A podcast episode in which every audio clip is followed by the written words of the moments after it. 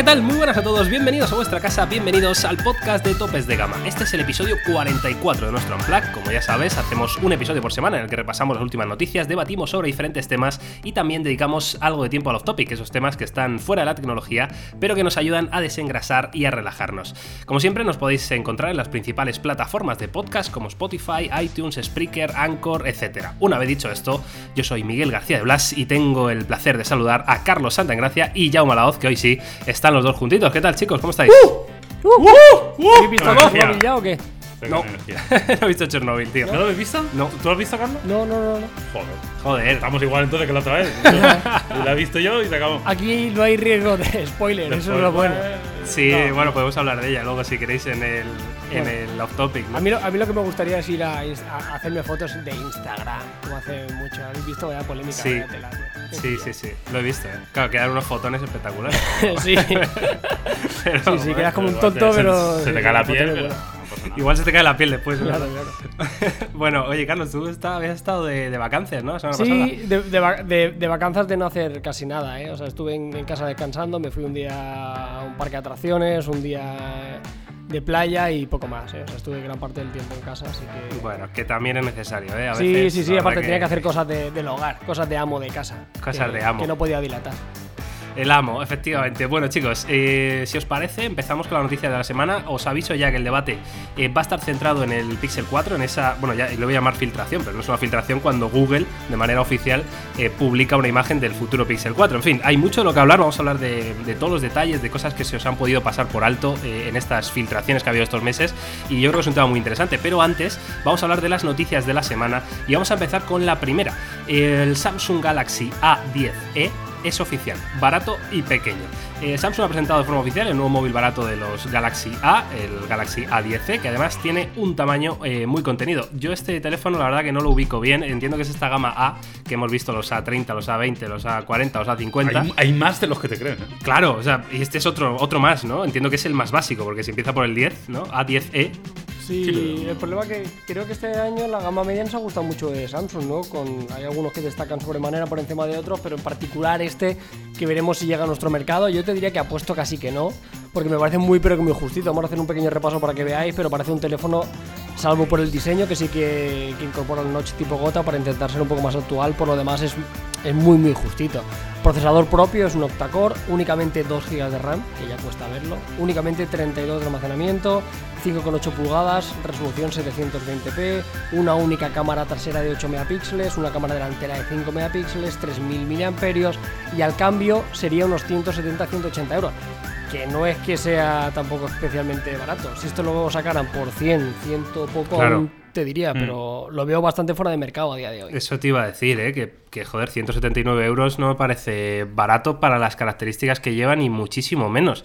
No sé, de hecho esta gama A tiene como muy pocas diferencias entre sí, ¿no? Hay, hay, eh, una escala de precios de, de 20 euros entre unos y otros, ¿no? O sea, Claro, como hay, como hay tantos, Claro. al final eh, ca- casi se van solapando el uno con el otro. Ojo, eh, que a mí esta estrategia sí me gusta. Eh, igual este quizás de los menos interesantes de toda la gama. Pero sí que me gusta la estrategia de, de tener muchos terminales eh, muy cerquita uno del otro, ¿no? Porque al final da lo que yo siempre pido desde aquí, que es la mayor capacidad de elección posible al, al cliente final, ¿no? Pero sí, coincido que este, entre toda la gama A, me parece de los menos atractivos esos 2 gigas de RAM, pues bueno, pa- parecen poquitos, por ejemplo, y no sé, habrá que probarlo. También al final estas cosas hasta que no las pruebas no acabas de decirte, ¿no? Pero en general me gusta la gama A, pero insisto, este yo creo que está un poco más descontextualizado que otros que hemos visto que sí nos han gustado más. Por cierto, Yama, tú tienes información, porque se salió y no se ha vuelto a saber nada más. El de la cámara rotatoria, el A80S.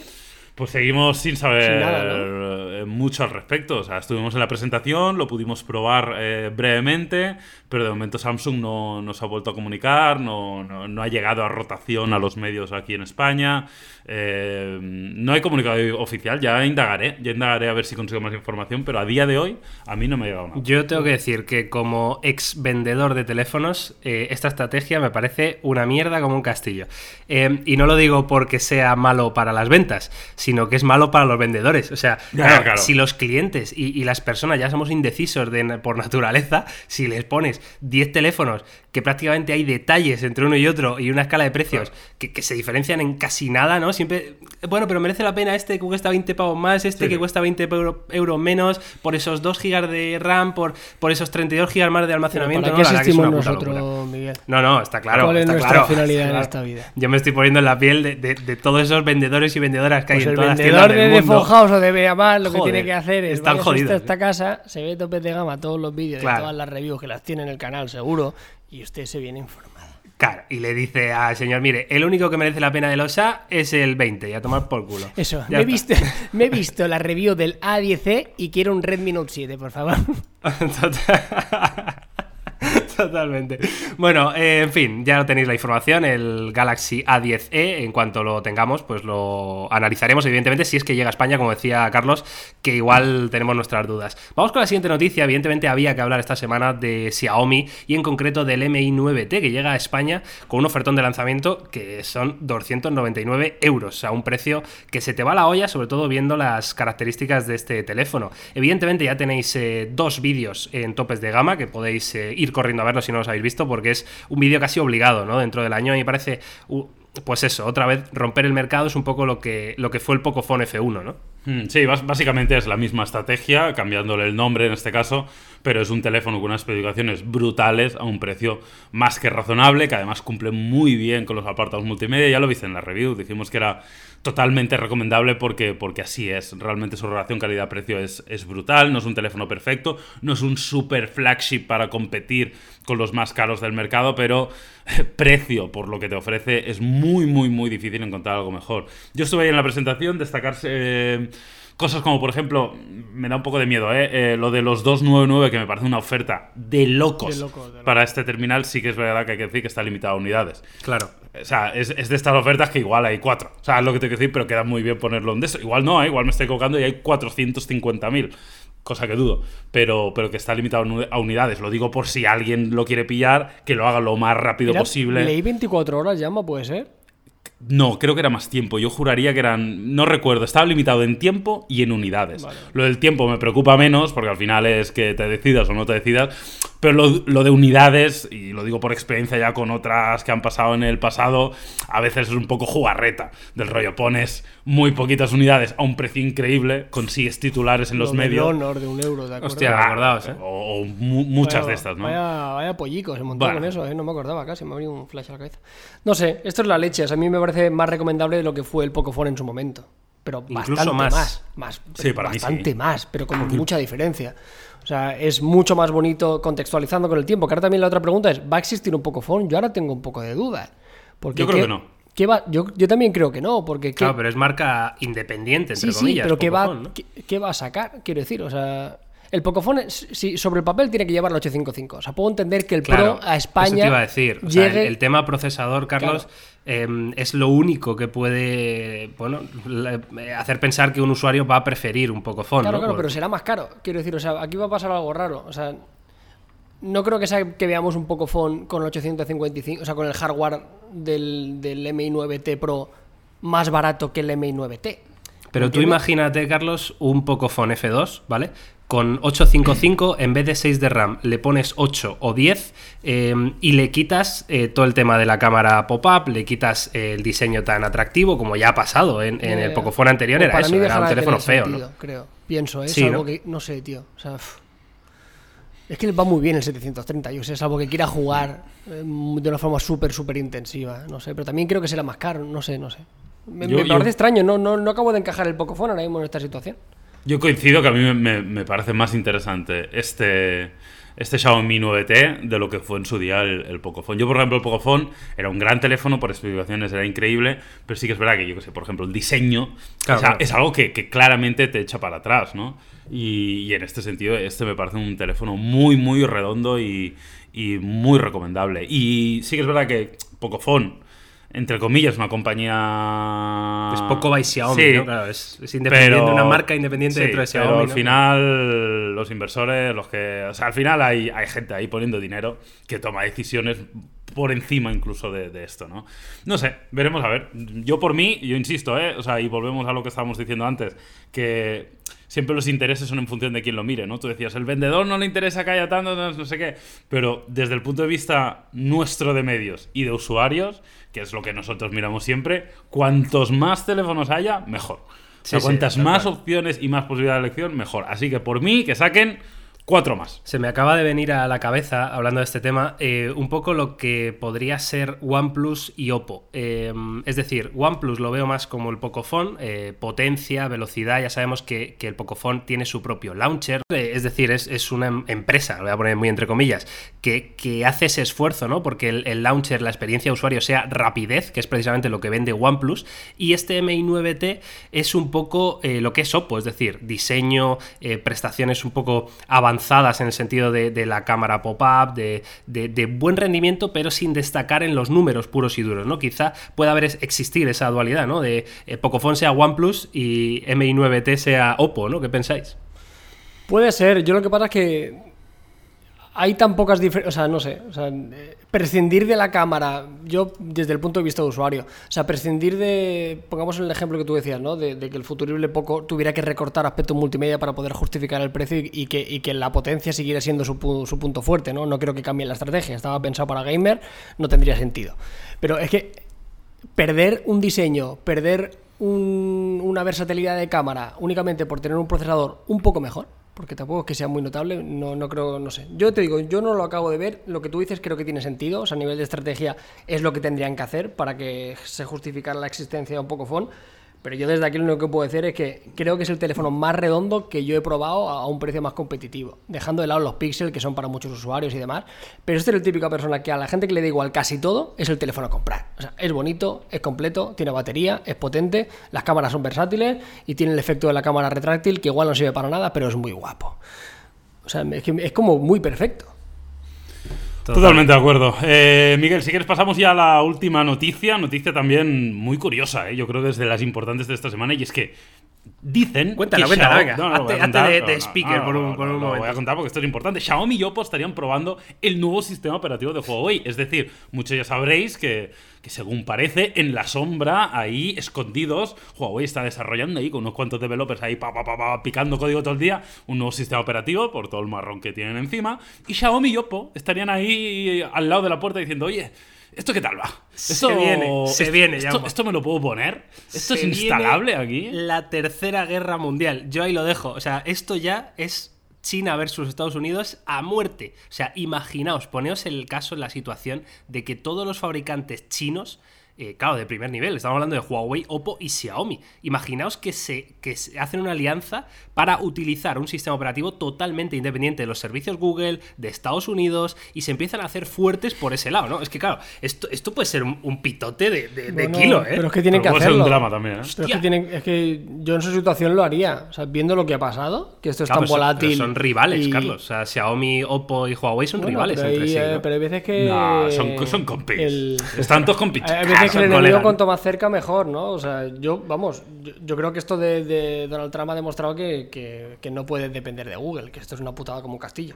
O sea, no, puede depender de Google, no, puede depender de Estados Unidos. O sea, no, eh, yo lo haría, o sea, yo creo que tiene muchísimo sentido. Son lo suficientemente potentes, tienen el dinero suficiente para poder invertir y no es que vayan a hacer un, un sistema operativo nuevo, es que al final van a aportar Android bueno, eso está ahí en duda, ¿eh? O sea, porque, mm, claro, o sea, sí, es, lo, más, lo que tiene más lógico, pero ya que se ponen, yo creo que empezarían también en paralelo. Quizá el fork de, Android sea la, primera opción, la más rápida de llevar a cabo, pero yo creo que ellos van a desarrollar desde cero, ¿eh? Porque al final, eh, claro, dices, igual a Donald Trump el año que viene, yo qué sé, se le, se le da un viento raro y dice que Android ya no puede ser de código abierto, ¿no? O sea, quiero decir, al final eh, no nos imaginábamos nunca que hubiéramos estado en esta situación en 2019. Si me lo dicen a mí hace 3-4 años, pues te hubiera dicho, tú estás loco, ¿cómo va a hacer eso Estados Unidos? ¿no? Pues claro, igual no sabemos, ¿no? Entonces yo creo que ya eh, siendo Huawei eh, la empresa que es, con el dinero que tiene y el músculo mm, empresarial que tiene, yo creo que van a intentar separarse, pero al 100% y no depender absolutamente nada ni de Android, ni de Google, ni de Estados Hay María Gracia, ¿eh? estaría guay que de golpe llegara un tercer jugador, ¿sabes? Estaría divertido. Por, por tocar algo distinto. Solo espero que, no se siente sobre las bases de muy. Es mi único requisito. Claro, mira, yo he leído esta mañana eh, que este sistema operativo que, está desarrollando Huawei, em, en vez de estar, eh, bueno, vamos, que tienen como dos eh, vías en paralelo, ¿no? Una es lo que comentabas, Carlos, que es el fork de, Android, de escoger el, Android de código abierto y modificarlo. Y otra opción que están desarrollando ya en paralelo es el sistema operativo que se llama Aurora, que este, si os acordáis, es de una empresa que se llama Yola. ¿Vale? Que hacían los teléfonos estos eh, con tinta electrónica o pantalla de tinta electrónica. Yo- Jota, yo lo veo. Eso.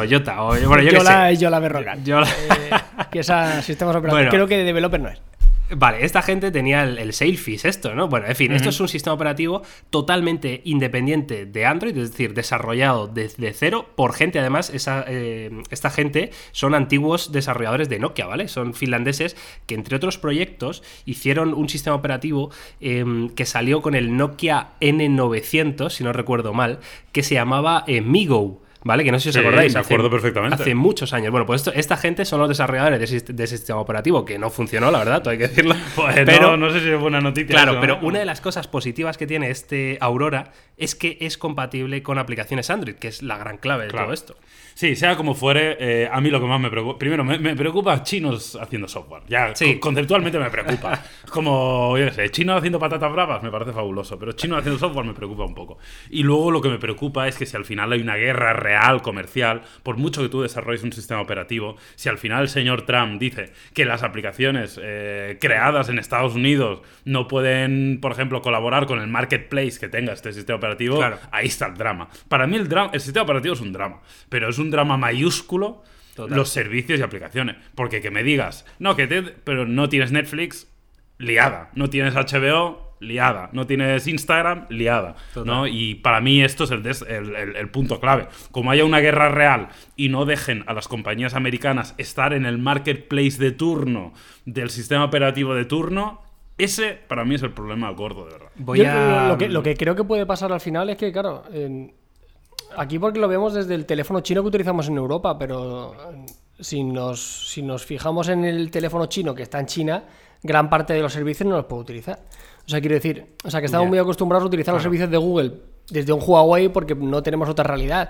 Pero hay 1.500 millones de chinos que tienen te- teléfonos chinos con Android que no pueden utilizar ninguno de los servicios americanos. Otra de las cosas que podrían hacer es depende del mercado. O sea, para China, su sistema operativo con sus aplicaciones, que no creo que fuera un drama, porque en gran parte muchas veces ya han vivido un poco de esto, ¿sabes?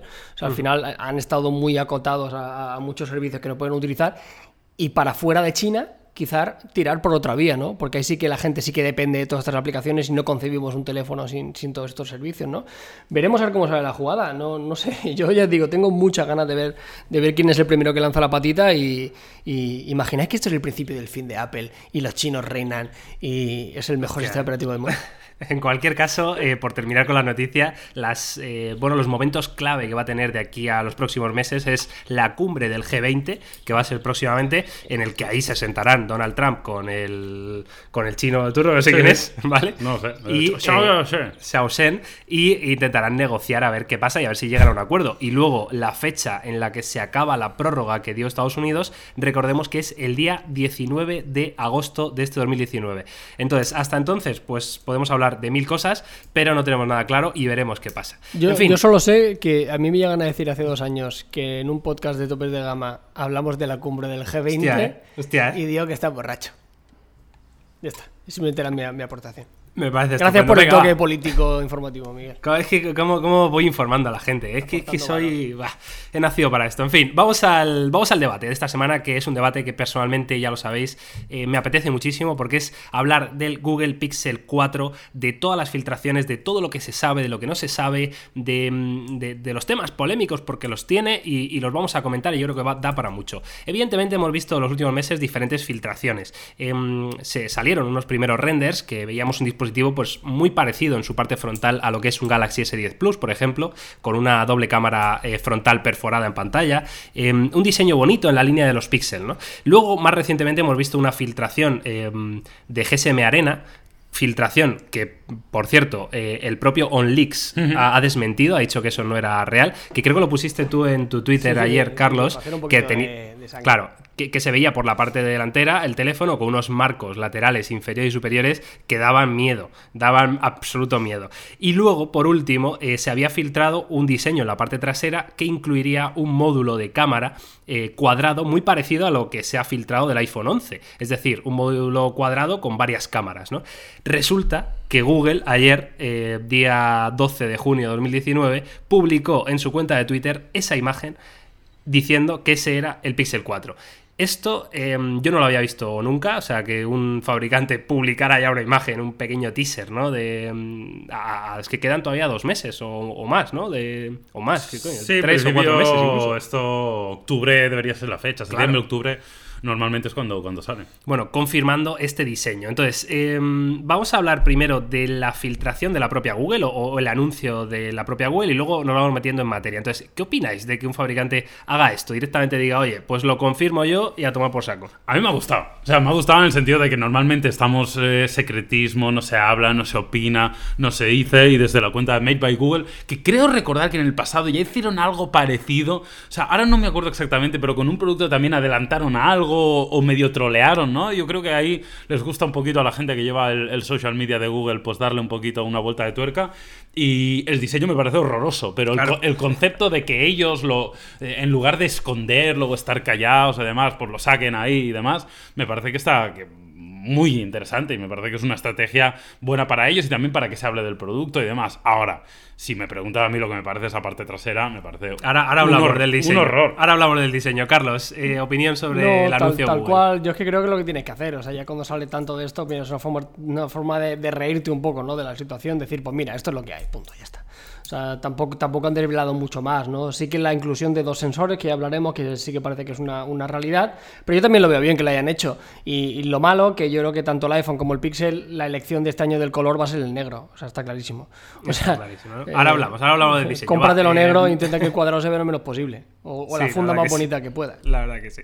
Vale, entonces, eh, yo estoy de acuerdo también, ¿eh? Me parece gracioso, divertido, sorprendente también. A mí me sorprendió, la verdad, esta, este anuncio de Google. Sí que es verdad que el año pasado se les había filtrado por completo, Hmm. meses antes, lo del Pixel 3 XL, que fue de risa. O sea, ¿os acordáis? Sí, que había y el tiendas. 3A también, acuérdate, también Sí, lo publicaron antes. sí. eh. Bueno, pero es que lo O sea, del, toda la lo vida del ha pasado 3XL, aquel Ya, ya. camión que se le perdió un, mes antes. Ya, y- es verdad. o sea, es que fue de risa, es que fue de risa, la verdad. Entonces, entiendo que, que este año han- hayan decidido directamente tomárselo por la vía del humor y me parece bien. Ahora, eh, vamos a hablar del diseño. Es un diseño, evidentemente. eh, es que es iPhone 11, ¿no? Entonces, eh, claro, está la duda de que el iPhone 11 realmente no vaya a ser así, porque no, no tenemos ningún tipo de confirmación, aunque evidentemente todos los rumores apuntan a que sí. Entonces, ¿qué os parece esta estrategia de diseño? ¿Creéis que Google hace bien eh, intentando parecerse lo máximo posible al iPhone? ¿Creéis que lo han hecho aposta? ¿Creéis que no? ¿Que simplemente tenían ese diseño y, les ha salido así y resulta que es clavado lo que ha hecho Apple? Pues no lo sé, la verdad. eh, yo, yo dudo que lo hayan hecho aposta en el sentido de al final esto lleva muchos meses, ¿no? O sea, eh, qui- quiero pensar que hace muchos meses Google no sabía lo que estaba haciendo Apple, eh, o no tenía esa información de primerísima mano porque estaba en una fase de desarrollo muy temprana y quiero pensar que, que- que guardan suficientemente bien esa información, ¿no? Igual es porque probablemente colaborando con algún fabricante chino, que al final ellos lo que hacen es van a China también para, para informarse de cuáles son las novedades, cómo las pueden integrar en el diseño de su dispositivo y demás, pues igual ha habido algún iluminado que le ha dado por diseñar así la triple cámara y, ambos han dicho, ah, pues mira, igual no queda mal esta historia si la ponemos ahí detrás, ¿no? A mí, a nivel de diseño estético, me parece horrible. O sea, me parece mal. Y me parece mal, o sea, yo lo de copiar siempre digo lo mismo, o sea, no es lo ideal, eh, pero sí que es verdad que cuando si, si copias algo maravilloso, bonito y bien hecho, pues, bah, pero cuando es algo así, de verdad, me, me parece bastante negativo en cuanto a diseño para Google que, el- que la parte trasera sea así. Ahora, eso sí, nos deja una buena noticia, que a veces, que a veces parece que no exista, que es que tenemos este, este módulo, este triple sensor en la parte trasera, un píxel, lo cual igual hace maravilla. Claro, porque ahora, ahora hablamos de eso. Yauma, eh, Carlos, eh, diseño, ¿qué te parece? Sí, y a mí me cuesta creer que no sea una copia. O sea, no, no le llames copia, no le llames inspiración, es que es demasiado similar, ¿no? No sé, es que a mí esta disposición me parece fea por, por el simple hecho de que cualquier otra me parece mejor. O sea, la, la típica triple vertical que se ha visto ya filtrado en el Note 10 me parece súper bonita. Eh, la que tiene Samsung en horizontal puesta me parece bonita. La de LG que no sobresale del cuerpo directamente en el chasis me parece guay. La del Oppo Reno en vertical, en medio, me parece muy bonito. Es que casi cualquier situación de las que ya existen me parecen bastante chulas, ¿no? También hay que decir que el iPhone, para bien o para mal, como ya pasó con el notch, que eso también da para debate. O sea, al final, eh, esto no parece feo, pero es que recordemos que hace muy poco, hace dos años, se copió un notch en muchos terminales que no necesitaban ese notch, simplemente por parecerse a- al iPhone, ¿no? O sea, que parece que la historia se va, se va a volver a repetir. No sé, oye, yo bienvenido los sensores a, a las cámaras del Pixel, que creo, creo que era lo que todos demandábamos. Yo para tener un Pixel de, de- de teléfono personal, una de las pocas cosas que demandaba es que fuera algo más bonito, sobre todo por delante y que tuviera más sensores, así que eso se cumple. Y ya veremos a ver si muchos fabricantes le siguen la estela. Yo espero que no y que tengan un poquito más de personalidad, ya de cara a la galería, ¿no? Ya se han hecho diseños muy bonitos que demuestren de que pueden hacer algo diferente a, no seguir simplemente la tendencia de, de Apple. Me parece muy interesante eso que comentas, Carlos, porque la verdad que yo no, ya no me acordaba, fíjate, pero es que fue un boom, ¿eh? o sea, fue una sí, locura la cantidad de fabricantes que copiaron el notch simplemente por parecerse al iPhone. Yo estoy con Carlos en el sentido de que no creo, o sea, creo que lo han hecho aposta, creo que, que- que han tenido inspiración directa de aquellos renders, porque esos renders del iPhone llevan muchos meses ya en el mercado, ¿no? Y al final, eh, cambiar el diseño en la que vas a... Una cosa es que tuvieras pensado poner tres sensores y otra cosa es que tuvieras pensado ponerlos así.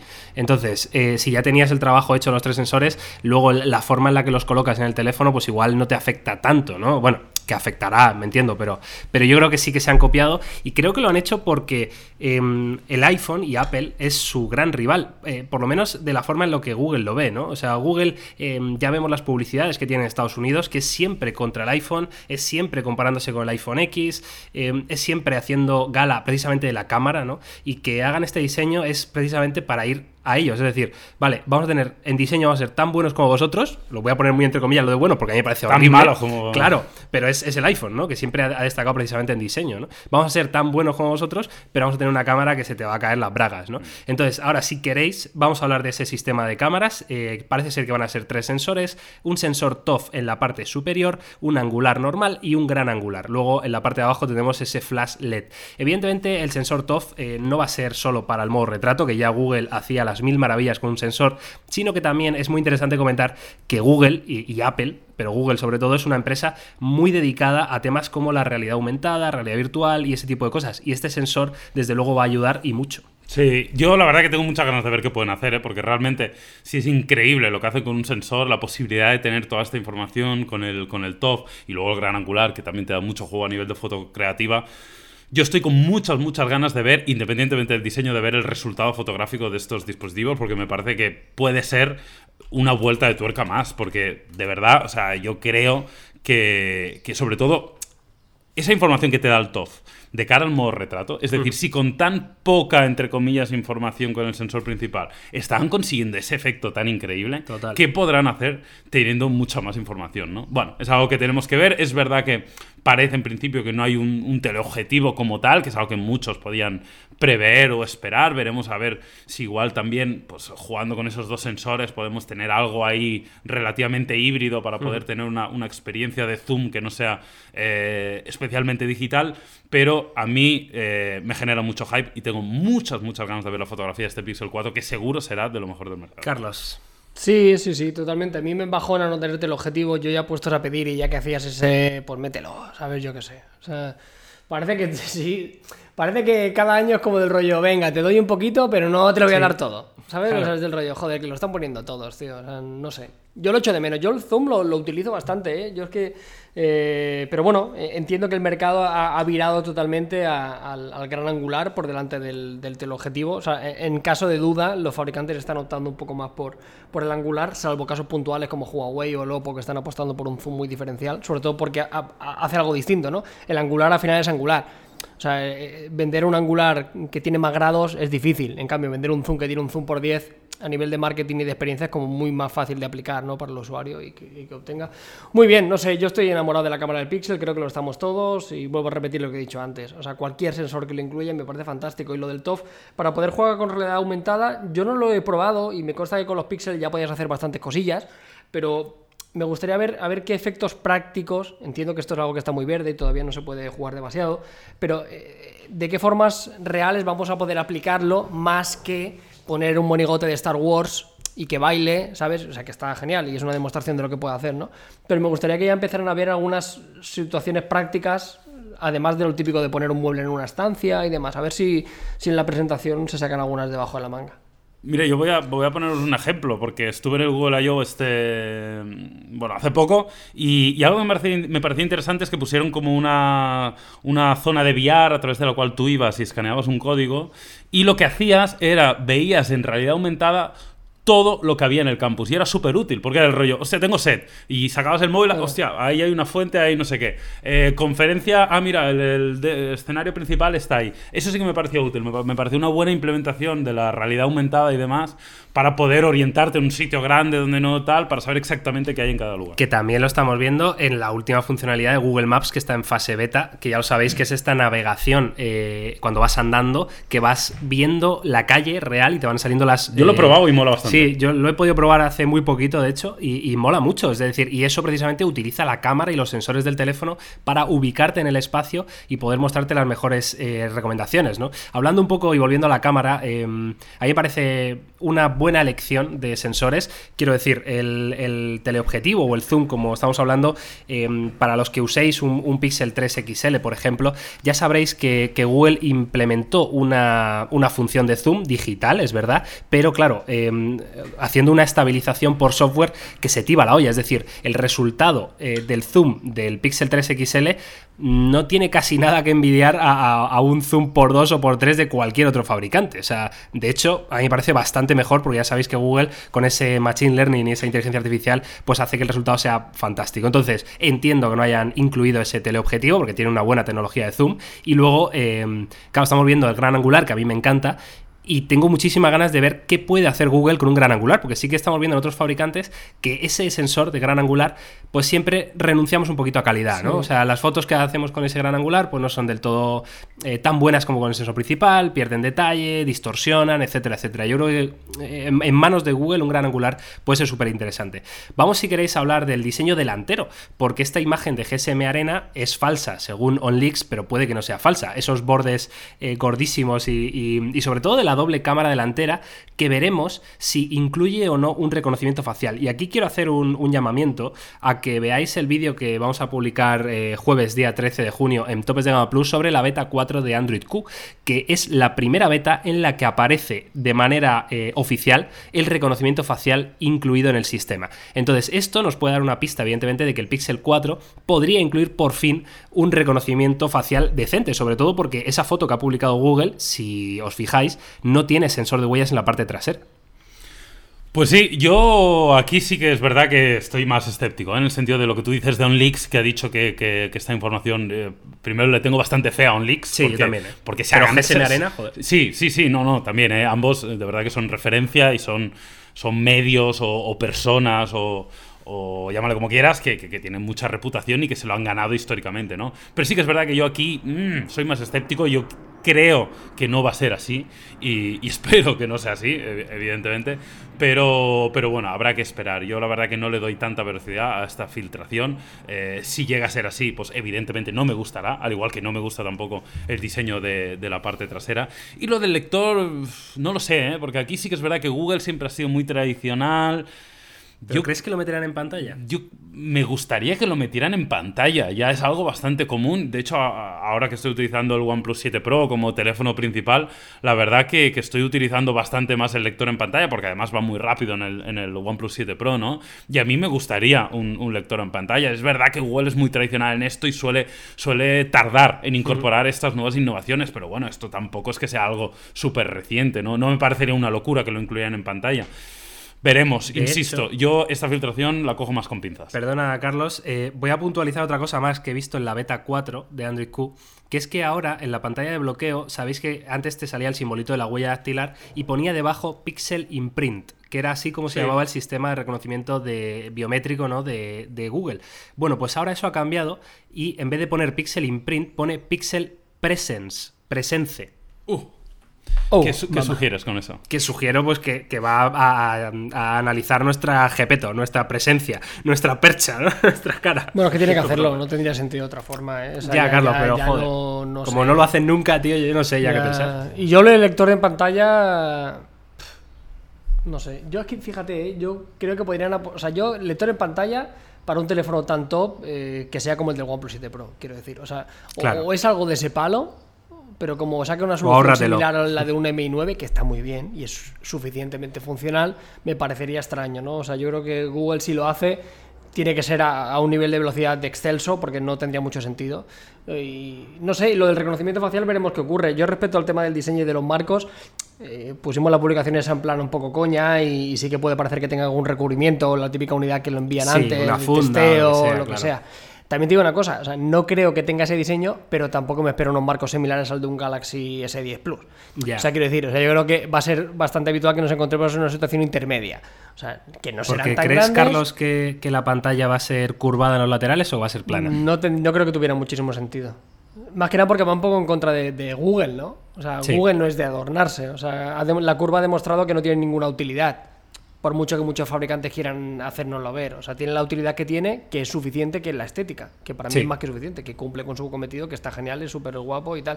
Pero Google, entre comillas, no va con eso, ¿no? O sea, Google es del rollo, te doy una experiencia eh, ajena totalmente a, a las cosas que no vas a necesitar en un teléfono. Así que nada, veremos qué ocurre con esto, y, pero vamos, candidato a teléfono personal. Y Carlos, em, hablando del diseño delantero, ¿crees que mantendrán el doble altavoz frontal? Hombre, aquí, aquí hay casi una incompatibilidad total. O sea, creo que son muy pocos los teléfonos que mantienen doble altavoz con un aprovechamiento total. O sea, Huawei eso lo tiene porque tiene un poquito más de sitio y son muy poquitos lo- los, fabricantes. Por eso te digo, a mí unos marcos más grandes no me importan. Si están justificados, fantástico. A mí un marcazo, si tienes un muy buen reconocimiento facial y tienes un altavoz delantero, bienvenido sea. Así es que yo no tengo ningún problema. Es más, lo prefiero. O sea, ante la pregunta de un todo pantalla de un 93% a un todo pantalla de un 85%, en contraposición de tener un doble altavoz y un reconocimiento facial, que le jodan a ese porcentaje de pantalla, me da igual. Y creo que va iría un poco más en la línea de lo que es Google, ¿no? O sea, no tanto diseño, no tanto eh, aspecto premium, pero sí funcionalidades que te van a. que al final son, son beneficiosas para ti. Totalmente de acuerdo. Em, por terminar, eh, vamos a hablar de otra de las filtraciones que ha habido en este Pixel 4, que es que podría tener un control por gestos. Esto, em, para que nadie se lleve las manos a la cabeza, no tendría nada que ver a lo que vimos en LG con el G8S y su, y su Hand ID, sino que esto es un proyecto de Google que viene de- del Google I.O. de 2015, que se llama Proyecto Soli o Project Soli. Em, básicamente es un pequeño radar, un chip pequeñito, ¿vale? Que em, registra los gestos que hacemos, pero con dos dedos. O sea, es decir, como si juntas dos dedos haciendo un pellizco, ¿vale? Es este movimiento de, de poder, em, no sé cómo llamarlo, ¿no? Como si tuvieras un palito entre los dos dedos y lo giraras, Sí, sí. ¿no?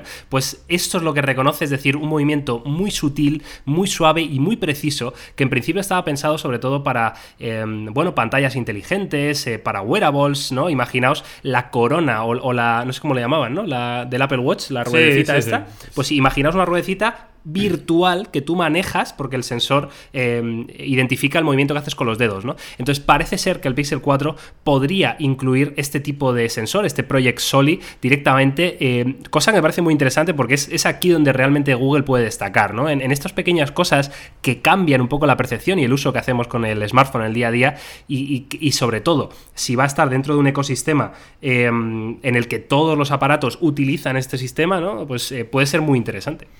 Sí, lo que pasa que eh, yo aquí sí que es verdad que, que lo veo algo más pensado igual para otra clase de dispositivos, ¿no? O sea, me cuesta ver esto en un smartphone, me cuesta ver qué implementación práctica y útil podría tener, ¿no? Cuando, cuando al final, para interactuar con un smartphone, evidentemente tenemos la pantalla táctil, que es el, core del dispositivo, y sobre todo también pensando que tenemos la voz y que cada vez se potencia más la voz y que cada vez funciona mejor la voz y que incluso los nuevos dispositivos de Google, de Apple, de Amazon eh, acentúan el control por voz, pues la verdad que me cuesta imaginar qué sentido podría tener exactamente la utilización de dos dedos de una forma específica para poder interactuar con un teléfono. En otros dispositivos, en pues igual sí que tiene más sentido, ¿no? En wearables o incluso en, mira, hace poco analizamos el, el Nest Hub de, Google. Y pues igual ahí sí que igual para algunas cosas, porque está pensado para otro tipo de usos y no siempre lo tienes cerca para interactuar con la pantalla, pues igual ahí sí podría tener sentido, ¿no? Pero yo para el Pixel, honestamente, no, no, no lo termino viendo. Creo que se han hecho demasiados intentos ya en el mundo de la telefonía con este tipo de interacciones y ha quedado más que demostrado de que no funciona. O sea, hay marcos rechazables. A Yamo le gustan, pero bueno, que entiendo que son perfectamente prescindibles. Eso está bien. Hay, hay, Joder, hay eso que si tocas el sensor y te sale no sé qué. Que si hacías el gestito. Que si ahora tocabas y desplazabas.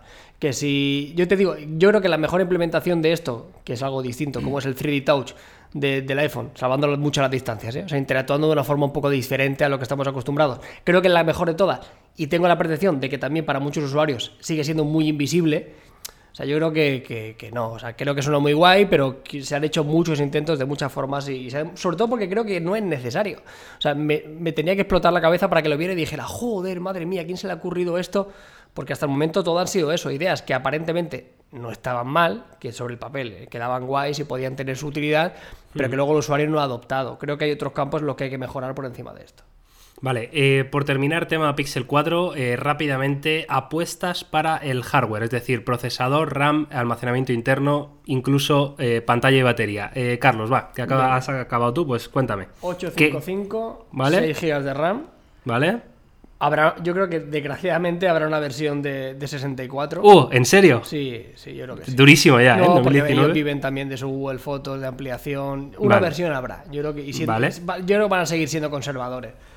Eh, batería, depende, habrán dos modelos. Si hablamos solo únicamente del grande, yo no creo ni siquiera que llegue al 4000 o no creo que ni llegue. Igual se queda en 3700. ¿Vale? Carga rápida tal, carga inalámbrica y para la pantalla 6.4 también, 6.4 LED eh, Full HD Plus. Vale, Yauma.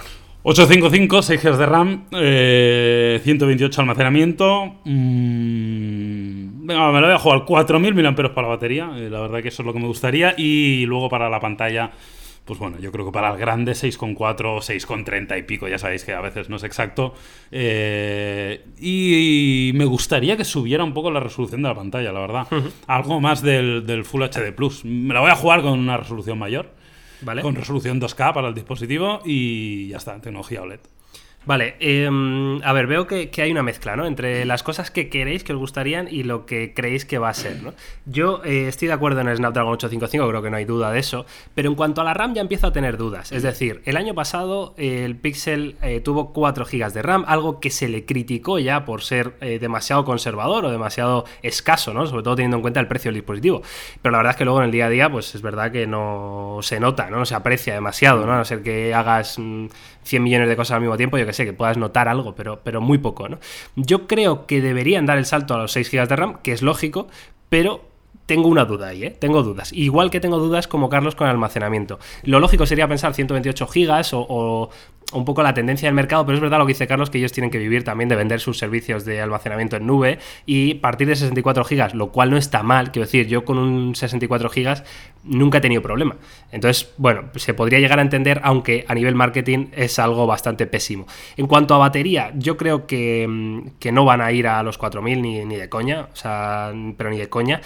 Em, y también os digo más, creo que no va a haber dos modelos. ¿eh? Yo creo que va a haber un único modelo en el que la pantalla no va a ser tan grande, no va a ser un 6.4, sino que va a ser un 6.1 o algo así. Y la batería pues, se quedará en 3.500 miliamperios, quizá. En cuanto a la resolución que comenta Yauma, eh, sí, a ver, yo, yo creo que, que, sí que habrá una resolución 2K o algo así, porque ya lo, ya lo hemos tenido en otros, en otros Pixel incluso, ¿no? No, no Estoy hablando de memoria, pero, pero me puede parecer que, que, sí que ya hemos tenido esas resoluciones, ¿no? En el pasado. En fin, eh, habrá que ver, ¿eh? Habrá que ver, pero desde luego barato no va a ser y, y tampoco va a ser su punto más fuerte, ¿no? El, el hardware seguro. puro. Eso seguro, quiere competir con el iPhone y yo creo que se situará en una línea de precio que ronda a los 1000 euros. Vale, chicos, eh, hasta aquí el tema Pixel 4. Yo creo que ha sido bastante completito. Hemos hablado un montón de cosas y, como siempre, nos encantará leeros, eh, bueno, por redes sociales, sobre todo, ¿vale? Nos, nos, ponéis ahí vuestra opinión. Oye, hemos visto, he escuchado el último podcast. Mi apuesta para el Pixel 4 es esta. O creo que tal. Eh, todo eso no, nos encanta, la verdad, leerlo y, comentarlo y compartirlo. Así que nada, vamos a pasar al off topic de esta semana. Eh, no he pensado mucho, la verdad, o no voy a, no voy a mentir. O sea, no me ha dado tiempo a pensar que, de qué narices voy a hablar. Entonces, evidentemente, evidentemente creo que el E3, la feria más importante mundialmente de videojuegos, pues tenía que estar presente en este podcast. Ahora, también te digo, he visto muy, muy poco. No sé si vosotros, chicos, habéis visto algo más que yo. Yo lo he seguido un poco, eh, tampoco muchísimo, pero lo he seguido un poco. Estuve viendo un rato la conferencia de, de Microsoft, ¿no? Sí. Con, que de hecho hicimos un vídeo en topes de gama, ¿no? Hablando de, de- de la nueva consola, que dejaron algunos datos, ¿no? De, de lo que sería la futurible Xbox o Xbox, eh, se llame como se llame, se llame Xbox 2 o como el nombre que vaya a tener. Y, y luego he leído un poco, por encima, debo decirlo, pero he leído un poco sobre la conferencia de Nintendo, que se ve que fue bastante tocha, eh, con presentación. e- y de hecho he visto ya gameplay del nuevo Pokémon, ¡Oh! eh, que tiene buena pinta, aunque sí es verdad que el gameplay que se ha visto, eh, o que han podido probar los medios ahí en el 3, no es eh, la parte yo creo más interesante, que es la del mundo abierto, ¿no? Como cómo recorres con el mundo abierto el juego, sino que han sido más batallas concretas, Ajá. incluso con estos Pokémon enormes, que, que le añaden una, una capa de, de- de- de estrategia a los combates y que me parece bastante interesante. Y luego Zelda, volviendo Sí. al... el- el- Que anunciaron una claro. secuela, ¿no? Del, del Zelda Breath of the Wild. Efectivamente, que me parece que es sorprendente, sobre todo porque no se había filtrado, la gente no había hablado de esto, y en los días que corren, que te puedas sacar algo tan importante como un Zelda y que no se haya ya filtrado por todos lados o Yo especulado es y que demás. no lo es he visto. Yauma. ¿Es del rollo un DLC? ¿O es No, un no, juego no, no. independiente, aparte, eh, desarrollado? Pero no es, no es del Breath of the Wild, Miguel, ¿eh? es del primer Zelda que había para Game Boy. Efectivamente. O sea, Ah, ¿sí? sí, sí. O sea, Es que es creo que retomar hay el dos- primer Zelda. Creo que hay dos y- anuncios, ¿eh? Ah, bueno, Claro, yo, el que, que- vi y el que la gente se ha puesto más palote es, es con, el, con el que te digo, que es como el primer juego de Zelda, pero llevado Vale. y, A- y- a Nintendo Switch, A. Nintendo Switch, eso es. Y luego también el Pero- anuncio de, de Witcher, ¿eh? que ha sido capaz de meter The Witcher 3 en, en Nintendo Switch, que eso sí que tiene pelotas. ¿eh? Joder, pero eso creéis que tiene sentido, macho, con un, con un juego ya antiguo, lo voy a poner entre comillas. O sea, Bueno. ahora ¿quién se lo va a comprar eso? Mucha gente dice que el- el hecho de poder jugar mientras estás en el retrete es suficiente motivo para comprarlo. no en mi caso, ¿no? Pero, pero la gente le puso mucho, mucho énfasis y mucho valor, sobre todo al- a, destacar que es una consola que no es excesivamente potente, pero que sean capaces de meter uno de los juegos que más recursos necesita, porque es una locura. Yo el de Witcher lo llegué a comprar y es de locos, ¿vale? Que evidentemente estará recortado a nivel gráfico, pero que sigue siendo bastante pintón, ¿eh? Para poder jugar en portátil. Mira, hay. eh, lo estoy consultando ahora, ¿eh? Hay secuela del Zelda Breath of the Wild Vale. y hay remake del Link's Awakening. Ah, o sea, que tendremos ambas cosas, con lo cual, joder, me parece noticias positivas para los amantes de Zelda. Y a mí el Breath of the Wild me gustó bastante. Es verdad que me quedé enganchado en un sitio Yo y ahí me he quedado. tío. Pero, pero el juego me estaba encantando, ¿eh? Y me parecía precioso visualmente, completo, enorme, eh, inspirador. De verdad, me, me pareció un juegazo. Estoy de acuerdo, ¿eh? A mí el Breath of the Wild no me lo pasé tampoco porque es verdad que. que- ¿También te que atacaste? No tenemos tiempo. Sí, sí, pero es. Yo es que me quedé en un mago, yo me quedé en un malo malo, tío, en un boss y, y Yo venga, también. venga, y, y ahora ya, y me da pena, es uno de los juegos que más me jode no haber vuelto a, a retomar porque, porque quería haberme lo petado, pero es que ahora lo pienso y digo, o sea, sería capaz, fíjate, de empezarlo de cero que no de retomarlo, seguramente. Y luego, una de las cosas que más eh, hype ha levantado, y yo, no sé, Carlos, tú, tú- a ti qué te parece, pero a mí me ha parecido un poco desproporcionado. Y ojo, yo no tengo nada en contra de Keanu Reeves. O sea, Ah, de ya, hecho, me, ya, me cae, ya. me cae muy bien, me parece un crack, sí, sí. me parece un gran actor, pero, ay, pero bueno, la gente se ha vuelto aquí con Keanu Reeves como, como si fuera, como si fuera, yo qué sé, o se Le- Leo Messi. Es un, es un mito ya. O sea, Claro, claro, Keanu o sea, es un ya, mito. ya es- ya se ha convertido en el. Lo que decían, que Keanu Reeves es el crash de, de Claro. Internet. Es Pero, el- pero, a un, pero un nivel que a mí Sí, me sí, ha sí, sí. sorprendido. o sea, es una yo- yo- leyenda yo- ya. O sea, Keanu Reeves se ha Claro. convertido en una leyenda viviente. Y ya tiene Pues la ya no- aura no- esta de, de tío que mola y guay y, y que ayuda a los animales y que va en metro por Nueva York y que tuvo el drama que tuvo personal. Y eh, tiene una aura. Tiene una aura como Pues el tío guay de... el, el día que muera este señor ya Sí, le van sí, a sí, hacer do- do- vamos le van a hacer museos en su nombre. Bueno en fin la cuestión es que salió Keanu Reeves en la conferencia de Microsoft que además tuvo una fue estuvo divertido estuvo estuvo bien no la verdad que el tío se, se desenvuelve bien en estos tinglados. Y salió porque habrá un personaje suyo que es literalmente suyo no, no sé si con su propio nombre pero que tiene exactamente su apariencia en el juego Cyberpunk que es uno de los juegos también bastante esperados y que tiene bastante buena pinta así muy rollo del futuro este Ese- ese sí que apocalíptico me lo pillo segurísimo. O sea, seguro- esto, esto es multiplataforma, no lo tengo claro, ¿tú lo sabes, Carlos? Yo creo que no. Porque sí que es verdad que que yo, yo estuve hablando con un compañero de Eurogamer y le dije, porque yo vi la conferencia muy por encima, y le dije, oye, qué guay, ¿no? Lo de, lo de Xbox, ayer se sacaron la chorra, eh, vi un mucho tráiler, cosas guapas, Keanu sí, Reeves, y me dijo, ¿qué dices? Pero si fue un poco plof. Y digo, tío, pero si yo vi ahí cosas súper guapas. Y me dice, sí, pero todo, todo es multiplataforma, que estará para todas las consolas. Y dije, ah, Claro. eh, en eso no estuve. Igual no todo, eh, igual Pero me lo dijo así decían- rápido. leí que habían presentado 60 juegos, ¿eh? Ojo, que. que no- Claro, pero no creo que no son para, no son de Xbox, Todos para son ellos. juegos, claro, que, que luego están en Play 4, en, en PC y vete todo a ver si en. ¿Quién, en- ¿Quién creéis que ha, que ha ganado este E3? Entonces, Hombre, Nintendo. Todo Nintendo el mundo dice de- que ha de- sido. de calle. Todo el mundo dice que ha sido Nintendo, pero fuerte. Hombre, es que al final con el Pokémon, con el Animal Crossing este, que es... ¿Es- ¿Eso qué es? el- a ver, el Yo, Animal yo no, Crossing... no- no- no sé ni qué es. Animal Claro, Crossing. a lo mejor no lo tienes ubicado, pero es el típico juego en el que podías vivir una segunda vida, ¿no? Lo voy a. eh, siempre hablando del estilo Nintendo, ¿vale? O sea, un, un estilo muy infantil, Sin, claro. tener, sin tener que comprarte un teléfono de 20 euros y bajarte Tinder. Claro, o sea, es- o sea, estilo Nintendo, ya sabéis, o sea, eh, una casa con un huerto, con un vecino que te vende flores, o sea, todo como muy super happy flower de la vida y, y en un mundo de piruleta, ¿no? Pero era un juego muy, muy interesante porque era muy mm, entretenido, ¿no? Era como jugar a los Sims, ¿no? Algo así, pero con un personaje que tú te hacías desde cero, que ibas evolucionando, que cada vez ibas conociendo a más gente, etcétera, etcétera. Entonces, el anuncio del Animal Crossing eh, ya para Switch, es decir, porque esto siempre había sido un juego de portátil, ¿no? De, de- de consolas de este tipo. Y ahora, eh, un juego ya completo, con, con mejores gráficos, siempre dentro del estilo Nintendo, como hablamos, y, y con muchísimas posibilidades, porque parece que va a ser, pues eso, a lo mejor vamos a tener una opción online, ¿no? Para mm, conectarnos a un lobby con varias gente que esté jugando al juego. En fin, puede ser muy, muy interesante. Desde luego, yo creo que también Nintendo ha ganado este 3 de sobra también por la ausencia de Sony, ¿no? Que, que yo que sé, que es que también, claro, si falta uno de los más. Claro. O sea, que si, si faltan Messi y Cristiano Ronaldo, pues igual el mejor es. yo claro, creo- raro que hubiera ganado Square Enix, ¿no? Por mucho que bien lo hubiera hecho. Claro, Claro, claro, que al final- claro. Yo tengo la Por- sensación por- de que siempre dice que gana Nintendo. Ah, sí, ¿no? puede ser, ¿eh? Es un Puede poco, ser. ¿no? O sea, se el rollo, la gente que está enamorada de Nintendo y que lleva unos años haciéndolo muy bien. Aparte, para la Switch en particular, eh, yo no juego mucho, pero por lo que estuve leyendo, constata que es una gran compra. O sea, que siguen sacando materiales, siguen sacando juegos de que realmente le aportan muchísimo valor. Y Eh, uno, una de las. Perdón, Carlos. No, no, no, no, nada. Únicamente quería decir que, que al final, a ver si de una vez por todas me animo a utilizar más la Switch con este tipo de lanzamiento. Porque Sí, al final la acabo ¿eh? teniendo ahí y me tengo que obligar. Y es una pena, porque luego la toco, la juego y joder, lo disfruto, pero no tengo la costumbre de ir a por ella. Yo voy a usar Pokémon y ya está. Y para, para cerrar un poco el tema, si queréis, yo creo que de esto se ha hablado menos porque creo que es bastante reciente, pero ya tenemos fecha del Ah, remake de Final Fantasy VII. Que, es- que esto es al- algo que se anunció en el E3 de 2015. Pues si queda mazo. En el 2015 se dijo que se estaba trabajando en el remake de, de. Final Fantasy VII y la gente flipó, pero ahora le han puesto fecha eh, oficial y será el 3 de marzo de 2020. Me parece lamentable esa fecha. Casi todo es 2020, ¿eh? De lo que se Ya, ha tío, visto. pero que lo has anunciado en 2015. O sea, es como decir. Ah, bueno, ya, ya, es como decir, sí, estará para 2035.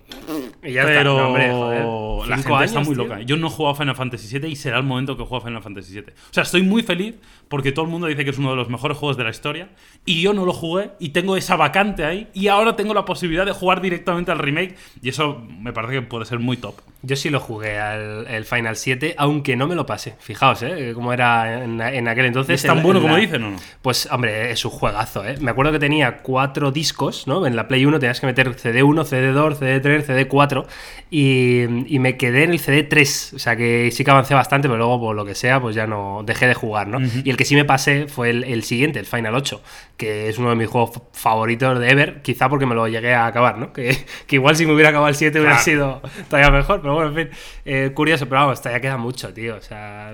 si Pero hubiera es un, clásico, es un clásico del Ya. mundo de los videojuegos, ¿no? Yo creo Ya, que es ya. el sector que más se retrasa. O sea, que es, es muy típico, ¿no? Que sacan algo y al cabo de 15 Ya. meses vuelven a sacarlo. Y también es una forma de generar hype y más con este juego en particular. O sea, sacar este juego pronto no tiene sentido. Aquí tienes que ir soltando pildoritas cada X años para que la gente vea de, de lo que se trata. Tiene sentido, yo creo. Bueno, Chicos, eh, ¿cómo lo veis? Eh, yo creo que ya podemos ir cerrando este 44 episodio de nuestro podcast. Tenemos que pensar algo para el 50, ¿eh? Yo creo que es un, número bonito para, celebrar con vosotros, nuestros queridos y queridas oyentes que estáis ahí al otro lado del, auricular, que nos consta además que, os está gustando mucho esto de los podcasts. Em, así nos lo hacéis saber por redes sociales. Nosotros nos encanta grabarlo, siempre lo digo, pero, pero no está de más recordarlo. Y nada, un placer este episodio 44. Muchísimas cosas. Hemos hablado de, cosas muy clave para mí, ¿eh? bastante interesantes en este, este episodio. Y mm, como siempre, nos escuchamos la semana que viene con mucho más. Carlos, Yauma, mil gracias por estar ahí. Un placer, como siempre. Hasta luego, chicos.